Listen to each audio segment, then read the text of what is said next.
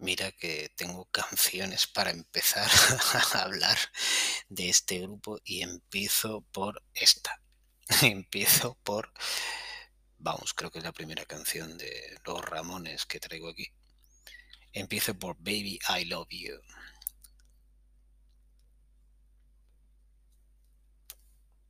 Y no es casualidad que empiece por Baby I Love You. Em, cuando hablé de los Clash, comenté que aquello era un movimiento puramente británico y creo que no me expresé con propiedad. Me pareció un movimiento puramente británico el punk británico.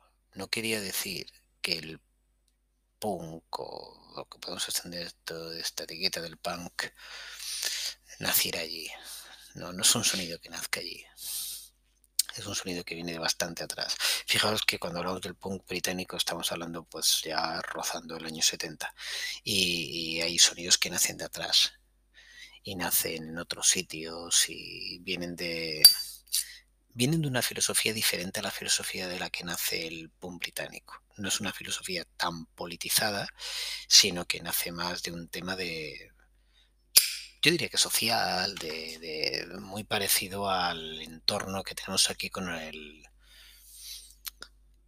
el, rock radical vasco, eh, un tema de cambio, cambio de modelo económico social en una zona. Estoy hablando de Detroit. Eh, y tendríamos que hablar de otra gente que ya no tiene nada que ver con el punk británico, ¿no? Tendríamos que hablar de, principalmente de los MC5. Yo creo que es un buen punto de partida, aunque tampoco fueron los primeros que ensuciaron la cosa. Yo incluso iría más atrás, iría al año 69, iría a la Velvet, pero eso, todo eso acaba llegando a Nueva York y en Nueva York aparece un movimiento, pues que ya tiene que ver por Nueva York, joder, es yo los documentales que he visto y las cosas que he leído en Nueva York debía ser para verlo, ¿eh? En esta época, joder, debía ser para verlo. Pero, mm, bueno, entre esos grupos, pues nace en un barrio de Nueva York, nace este grupo, de Ramones, los Ramones, o Ramones. Y, y es un grupo que que yo creo que lo que hace es cantar lo que siente, no tanto con el ánimo de romper algo, sino con el ánimo de expresarse. Yo siempre tengo esa sensación. Posiblemente de los grupos de los que más he leído. ¿eh? Y como sabéis, yo mm, leer no me sirve absolutamente para nada. Para nada. Tengo la misma memoria que el pescado este de la película de Nemo, Dorita, o Dory, no sé cómo se llamaba, que se daba la vuelta y no se acordaba de qué acababa de hablar. Pues eso soy yo. Nada. Pero como me entretiene mucho, me lo paso muy bien leyéndolo, me lo leo. vale, pues por, el placer que me da, ¿no? Eh, no me acuerdo de cómo sabe cada mau que me he bebido. Sencillamente mm, disfruto cuando me lo bebo. Pues esto es más o menos lo mismo, ¿no? Con la lectura. He leído libros de algunos de los de los que hay algunos los escriben ellos y otros los han escrito y tal. Bueno, el caso es que Ramones, o por no ponerme muy snob, Ramones, los Ramones, joder, aquí todo el mundo los hemos conocido como los Ramones, pues hacen, hacen una música que es muy chula y donde podríamos hablar de, de, no sé, de muchas canciones de ellos, ¿no? Pero he traído hoy Baby I Love You. Y le he traído porque, porque los Ramones, eh, como una parte del espíritu este, los Ramones no es que quieren romper con todo lo que hay establecido, ni mucho menos, no, es su espíritu. Y mm, de hecho, de hecho creo que una de las cosas que diferencia, y ahora me voy a volver al punk inglés, una de las cosas que diferencia a los Clash de otros grupos es cómo van incorporando otro tipo de sonidos, ¿no? En Inglaterra donde se escuchaba mucho reggae, ellos se ven muy influenciados por el reggae, Joe Strummer, Mick Jones y todos estos, pues eh, los Ramones tienen una, una cultura musical propia. Y Joey, el cantante, tiene una cultura musical propia muy basada en lo que se escuchaba y la música que escuchaban ellos, que había una influencia eh, importante de grupos, pues con una tradición americana que se basa, pues algunos en pues habría gotas de todo. Habría gotas de Motown, habría gotas de una cosa que Motown la menciono así con esta ligereza porque ya ha salido en algún podcast, pero no quiero entrar mucho en esas cosas, ya sabéis, y, otras cosas que, que, tampoco no sé, bueno, había cosas en Norteamérica, bueno, Norteamérica, joder, todos Norteamérica, en Nueva York, que si alguno quiere leer un poco, pues podríamos hablar del Brill Building y cosas así, y entonces pues se generan canciones con grupos, muchos de ellos femeninos, músicas vocales, con bandas que tenían los estudios conjuntos que lo que hacían era instrumentar la canción. Era, era aquello que hizo Berry Gordy, la cadena de montaje, donde había compositores, había instrumentistas, había vocalistas, y todos generaban un producto, que era lo que, lo que al final importaba. Y entonces dentro de toda esa ola, pues había también un productor que tuvo cierta importancia voy a dejar su nombre aquí caer porque, porque no se puede explicar esta canción sin mencionar a este hombre, no por otra razón, ¿vale? Y porque a lo mejor suena y porque van a caer más canciones de él si sigo hablando de canciones que me gustan, porque como este hombre pues compuso unas cuantas canciones que me gustan, no sería raro que volviera a caer otra. Este tipo se llama Phil Spector.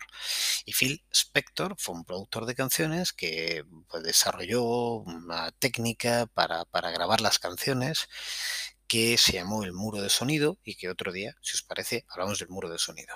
Al que yo voy es a que muchos músicos de esta época demostraron un interés y algunos de ellos muy conocidos y muy importantes. No sé, quizá pensáis que el grupo más conocido de la música popular en el mundo sea los Beatles. Bien, pues si es así, deciros que los Beatles también estuvieron interesados por Phil Spector, ¿vale? Y los Ramones también. Y entonces les produjo este álbum, ¿vale?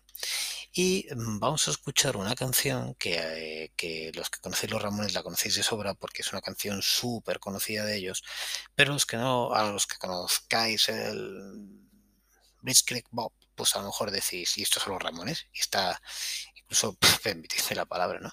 Está mariconada, la, la cantaron los Ramones, sí, sí la cantaron, y no solo la cantaron, es que a mí me gusta mucho esta canción. me gusta mucho esta canción. Y es una canción de un corte muy clásico y... Y ahí están. Y son ellos, ¿eh? No son otros haciendo un cover, son ellos. Y, el que toca el bajo es Didi, ¿eh? nosotros. Y el que canta es Joy y el que toca la guitarra es Johnny. Y, y es una canción que está en un disco que se llama End of the Century, el final del siglo. Eh, la canción se llama Baby I Love You y Ramones, Ramones no tengo que deletrear cómo es. Si queréis luego después escuchar la primera vez, pues si me da tiempo o me apetece o lo que sea, pues igual comento de dónde viene el nombre, pero bueno, igual lo dejo para otro momento. Quiero que la escuchemos, me centro en las canciones y me centro en lo que me dicen las canciones, en la parte más emocional de las canciones, y como, y bueno, para la canción de, los Ramones es 3 minutos 44, pues es, es, Guerra y Paz de León Tolstoy, joder, para ser de los Ramones, pero... Hmm, me gusta mucho cómo suenan y me gusta mucho lo que hizo aquí, lo que hicieron todos, Phil Spector y ellos, los cuatro. La tenéis delante, la habéis buscado, he dado todas las coordenadas. Si queréis, paramos el podcast aquí. Bueno, pues la tenéis delante y, y entonces, si os parece, la vamos a escuchar una primera vez, ¿vale? Sabéis que este es un podcast pobre, es un podcast de música sin música. Entonces buscadle en alguna plataforma por ahí que tengáis, porque ahí no va a sonar. Y, si os parece, la escuchamos a la vez, ¿vale? Si la tenéis delante ya, si no paráis el podcast, voy a hacer 3, 2, 1 play. Cuando diga play, le damos al play tú, yo le damos al play y la vemos a la vez. Una primera vez. Voy a poner los altavoces a tope, porque a mí me gusta escuchar la música como si me fuera a dejar sordo. Y, y vamos a escuchar la primera vez. Baby I Love You, de Half the Century Ramones. 3, 2, 1, play.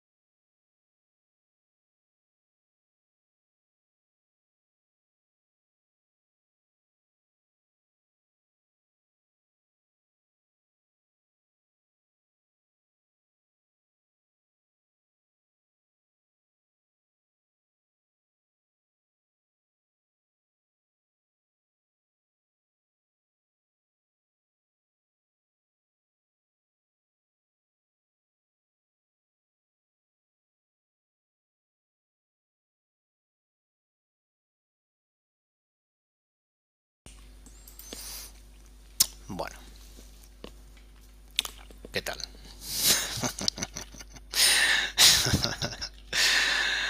No, no es una canción de los Ramones. O sea, quiero decir que la, están cantando los Ramones, pero no es una canción de los Ramones. Es, una canción de Phil Spector, es una canción de mucho antes de, esta grabación, es una canción de las Ronettes. Y, y aquí pues la metió Phil Spector y, y la cantaron. Y a mí me parece que está muy bien traída, la verdad, me parece que está muy bien traída. Es una canción que tiene, antes se mencionaba tres del grupo, el batería cambió mucho, pero aquí es Marky. Y, es una canción que tiene, habréis oído por detrás un montón de cosas, ¿no? Habréis oído cuerdas, habréis oído un montón de cosas instrumentales, ¿no? Como una base instrumental muy potente, muy fuerte detrás. Cosa que no utilizaban los Ramones, claro, no es de ellos. Pero se prestan y hacen esto. Y, em, a mí las, las revisitaciones me parecen, me parecen cojonudas cuando están hechas con estilo, cuando están hechas bien, y me parece que está muy bien hecha esta revisitación.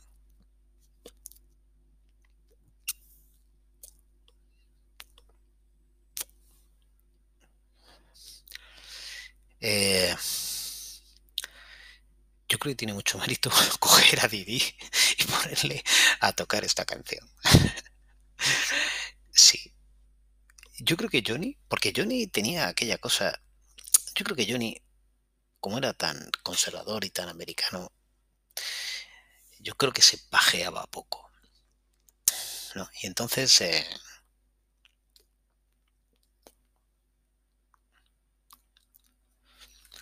que sea él, especialmente él, él se preste a esto, eh, me sorprende.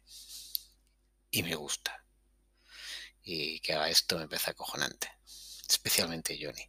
Que tuvo un enfrentamiento, si habéis leído, pues quiero recordar que tuvo un enfrentamiento pistola por medio con este tipo, con Phil Spector, que tiene una, una leyenda negra apasionante para los que os guste un poco, pues investigar en esa parte de la música. Y, y la canción, la canción eh, me parece cuando, cuando alguien con ese espíritu que tenían los Ramones se mete a cantar esto eh, y lo tocan con lo, hacen lo bien que lo hacen para mí esto determina la, la no la calidad técnica de un grupo de música sino la calidad musical de un conjunto la sensibilidad musical de un conjunto la profesionalidad de un conjunto es una canción que además en su versión, ¿eh? la versión de los Ramones, tuvo, tuvo mucho éxito. En un disco además, eh, yo creo que de los míticos, ¿eh? con una portada horrorosa, horrorosa, es una carpeta que no colgaré en el váter, porque me parece horrorosa, pero bueno, el, estar los cuatro ahí con un fondo rojo es horrible, ¿no? Además, si fueras a decir que es que estás viendo cuatro pavos ahí, que al menos, pero es que, es que dan, no sé, no me mola nada esta, ni la portada ni, ni tal. Pero, pero el sonido este, de esta versión de las Ronettes me parece cojonudo y, poner al servicio de esa música eh, esa forma de tocar de los Ramones, pues siempre, siempre que escucho esta canción me he sonreído y me ha gustado. Me ha gustado. Yo recuerdo por contar una anécdota, voy a hacer, voy a hacer una cosa que hace mucho Carmona y me parece de un de, un nivel importante, que es pedir disculpas cuando se habla de algo personal a nivel de anécdota, ¿no? Yo voy a pedir disculpas por contar una anécdota. Yo recuerdo una vez sentando en un garito mítico de Barcelona que se llama el Magic, o que se llama el Magic, no sé si está abierto. Eh, espero que, bueno, ahora con todo esto del COVID, a lo mejor está cerrado, pero bueno, eh, bajaba con una camiseta de los Ramones y un tipo me increpó al bajar. Eran horas altas de la madrugada, es decir, le tengo todo perdonado a este individuo. Solo por estar en el Bellica a esa hora estoy, convencido de que tengo con él muchísimos puntos en común, ¿eh? solo por eso. Y entonces me increpó, me increpó, joder. Se me acercó, me pone la mano en el pecho y me dice, hostia, una camiseta de los Ramones. Dime tres títulos de canciones de los Ramones. La pregunta me pareció tan fuera de lugar que no respondí, me quedé callado, no dije nada, realmente no dije nada. Y él en dos microsegundos, casi no me dio tiempo a pensar mucho más allá. Respondió un colega que tenía a la derecha, le respondió, bah, otro que lleva camiseta de los Ramones y no sabe ni, ni el grupo del que lleva la camiseta. Que me recuerda el chiste aquel, del que llevaba del que llevaba una camiseta del Che Guevara y decía, ¿cómo era el chiste? Es que ya no me acuerdo cómo era el chiste. Era uno que ve a un tío que lleva una camiseta del Che Guevara y dice, ¿este quién es? Y otro le dice, yo qué sé. Y la respuesta que tiene es, manda cojones. Lleva la camiseta de este pedazo de pavo y, seguramente no se conocerá ni uno de los discos que ha hecho. Bueno, pues eso era parecido, no lo respondí. Em, por, la forma en la que entró. No, no, tampoco es que fue una forma demasiado mala, pero fue una forma muy agresiva. Y, eh, no sé si se creía el Phil Spector. Eh, la escuchamos otra vez, la escuchamos juntos. Porque los Ramones tienen una iconografía que yo creo que ya forma parte del acervo popular. Vamos a escuchar esta canción, ¿vale? Que a lo mejor si alguien no sabe mucho de los Ramones, se piensa que todo es hey ho, let's go.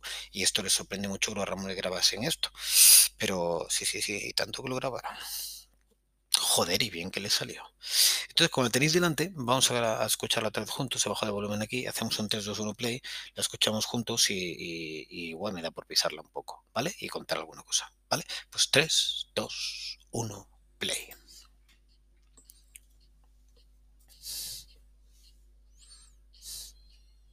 Ahí están las cuerdas. Es una guitarra que tiene... Perdón, una guitarra. Olvidarse. Es una canción que tiene acreditado dos baterías. No tengo ni puta idea por qué. Pues seguramente porque hicieron una grabación y luego vino otro y hizo uno, uno verdad. Uno verdad es cuando, cuando se graba una pista por segunda vez pisando una pista primera para corregir errores o para enriquecer el sonido. Que esto esto de enriquecer el sonido tiene mucho que ver con la filosofía de este productor que os he mencionado antes, este tal Phil Spector, ¿no? Que inventó esa cosa que he dicho que era el muro de sonido y que, por explicarlo malamente, pues consistía en grabar una y otra y otra y otra y otra vez la misma pista con el mismo sonido por parte del mismo instrumentista de forma que se consiguiera al final, en ese solapamiento, una... Se conseguía un sonido muy sólido, muy completo. Eh, se le llamó un muro de sonido, wall of sound en inglés, el muro de sonido. Y básicamente a esto, ¿no? Hacer una serie de superposiciones de pistas para que la cosa sonase como mucho más robusta, completa, un sonido como, como muy rico, ¿no?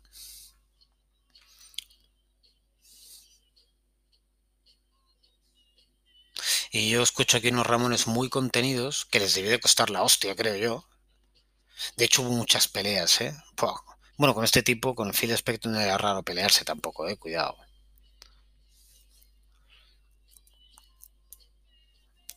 Este juego, con el Come On Baby, yo flipo. flipo que los Ramones grabaran esto. Y que le saliera así, ¿eh? Porque me gusta, me gusta, me gusta cómo le sale.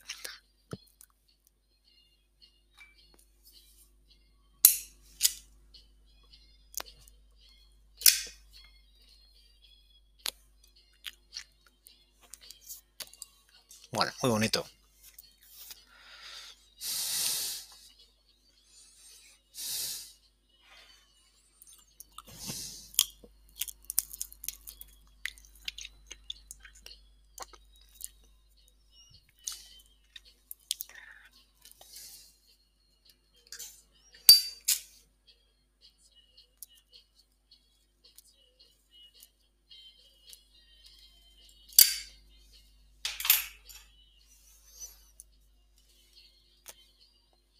Todos haciendo los coros y yo eh, haciendo esta, esta voz que salta, ¿no?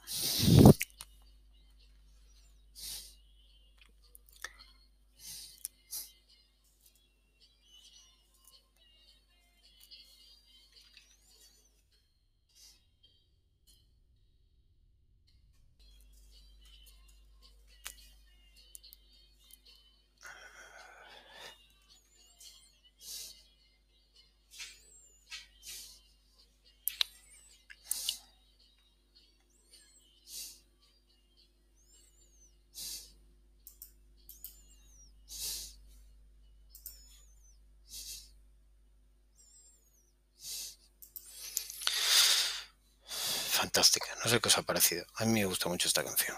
Me gusta mucho esta canción. Y, y es verdad que un poco ha venido, aparte de porque me guste, porque rompe con la imagen clásica que se tiene de los Ramones, de los Ramones. Un grupo que creo que aquí le tenemos especial filia por el tema del nombre. No he contado dónde viene el nombre, pero bueno, pues ya lo haremos otra vez. Así tengo anécdota cuando pongo esta canción de los Ramones, y no se me va a acabar todo el repertorio. 23.53. Eh, nos hemos pasado los 20 minutos y y nada, dejaros otro, otro grupo para machacar, para ponerse en loop y para disfrutar, porque son un icono, son un grupo importante en la historia de la música popular y aportan mucho de eso que yo tanto busco en las canciones que comparto, actitud, espíritu, incluso en esta canción, incluso con esa ese dejarse llevar por sonidos anteriores, ese respeto hacia la tradición. Yo amo los Ramones, aunque aquel tipo de la sala Magic piense que yo no sabía quiénes eran. Pasarlo bien. Escuchad música. Chao, un beso.